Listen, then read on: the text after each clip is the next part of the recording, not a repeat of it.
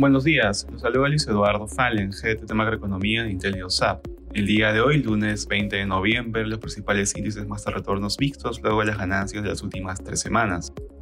De manera particular, en Estados Unidos los futuros avanzan, las acciones de Microsoft reaccionan positivamente a la contratación de Sam Altman, exdirector ejecutivo de OpenAI, para liderar el desarrollo de inteligencia artificial en la empresa.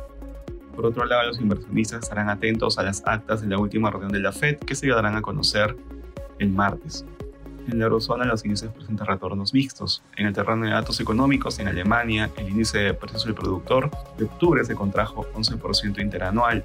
Por otro lado, en el Reino Unido, el secretario de Finanzas afirmó que no aplicará cambios en el presupuesto que hagan subir la inflación.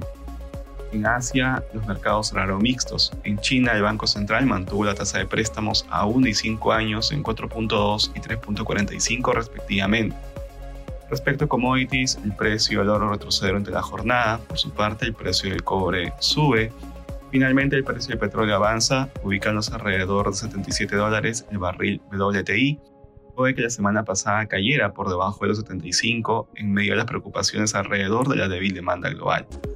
Gracias por escucharnos. Si tuviera alguna consulta, no duden en contactarse con su asesor.